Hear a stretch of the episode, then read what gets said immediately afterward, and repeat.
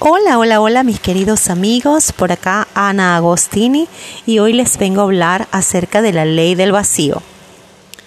Es preciso crear un espacio, un vacío, para que las cosas nuevas lleguen a la vida. Es preciso eliminar lo que es inútil en nuestras vidas para que la prosperidad venga. Es la fuerza de ese vacío que absorberá y atraerá todo lo que deseas. Tu casa es tu reflejo. ¿Qué tantas cosas guardas que no utilizas? Ropa, zapatos, muebles, objetos, prendas. Cuando se guarda, se considera la posibilidad de falta, de carencia. Es creer que mañana podrá faltar y no tendrás medios para proveer tus necesidades. Con esa actitud estás enviando dos mensajes a tu mente y a tu ser. El primero es que no confías en tu yo del futuro y el segundo es que crees que lo nuevo no es para ti.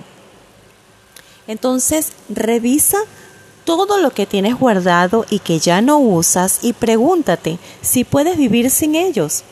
Tal vez le pueda ser útil a otra persona.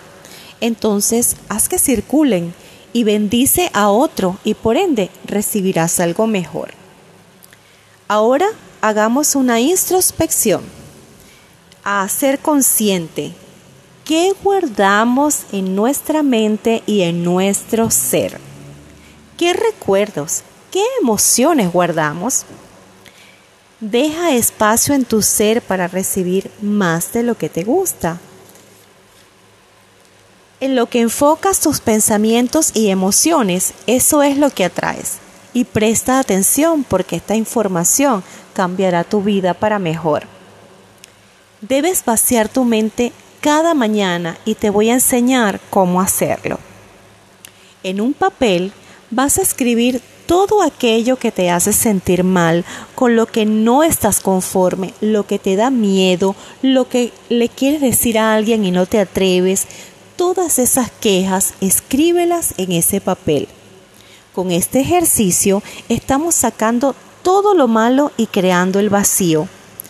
Luego vas a romper y quemar y tirar esas cenizas de ese papel por el inodoro, dando las gracias por la oportunidad que has tenido de sacarlas de tu ser. Luego verás que cada día escribirás menos cosas negativas en ese papel. Vas a comenzar luego de, todo esto a dar las gracias.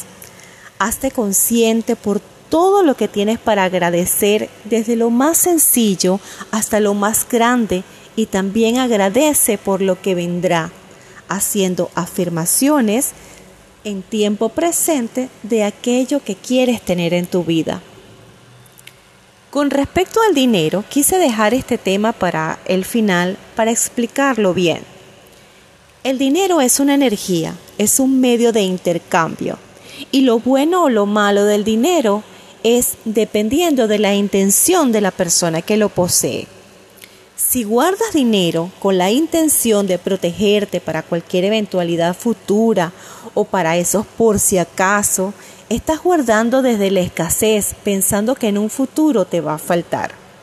En cambio, si ahorras el dinero con la intención de invertir en algo próspero para el futuro o para irte de vacaciones o para un disfrute, estás ahorrando desde la abundancia. Por lo tanto, vaciarte de la emoción o sensación de escasez es algo positivo para tu vida. Confía más en ti y crea el hábito de vaciarte de todo aquello que no te sea útil.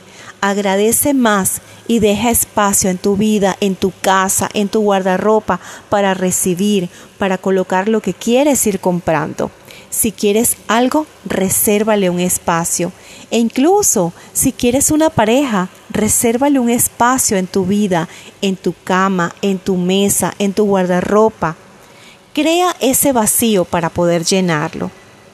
La naturaleza misma crea un vacío para poder llenar. Como ejemplo te doy los árboles. Cuando las hojas se secan, ellos las sueltan y no temen quedarse sin hojas, pues dejan espacio para las nuevas que van a crear. La naturaleza es abundante y nosotros somos parte de ella. Da paso a la abundancia en tu vida. Y amigos, espero que esta información les haya llegado a su corazón, que les sea útil y pueda cambiar su vida para mejor.